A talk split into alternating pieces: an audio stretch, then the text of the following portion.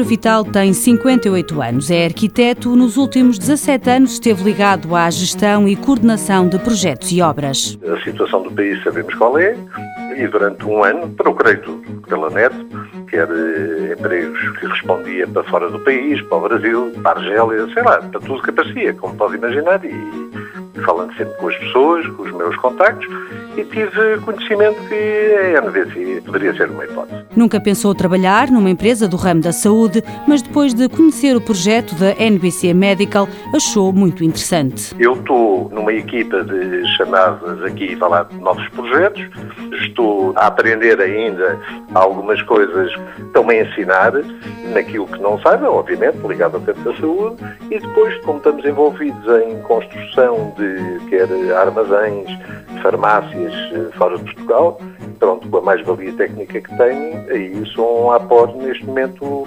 positivo, não é? Beneficiou das medidas de apoio à contratação, como o reembolso da taxa social única, e em setembro foi contratado. Eu, até pela grande parte da minha vida, fui um profissional liberal e sempre contei comigo próprio.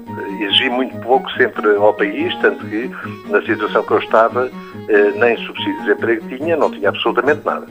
Vai ser interessante ter ao fim de 30 anos, daí, ou 20 anos de trabalho, outra vez eh, alguma coisa que tive em tempos atrás. Mas pronto, acho que vai ser um trabalho para o futuro. Pedro Vital está muito satisfeito e otimista em relação ao futuro. Perguntava-me a mim próprio muitas vezes para que é que servia-se neste país se eu servia para alguma coisa, está a perceber? E isso metia-me uma certa confusão.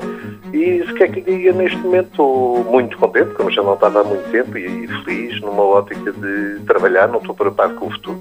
Estou preocupado com o meu dia-a-dia e o dia-a-dia vai-se fazendo. Quem quiser candidatar-se a esta medida deve inscrever-se no portal Net Emprego do IFP. Mãos à obra, financiado pelo Estado português e pelo Programa Operacional de Assistência Técnica do Fundo Social Europeu, sob o lema Gerir, Conhecer e Intervir.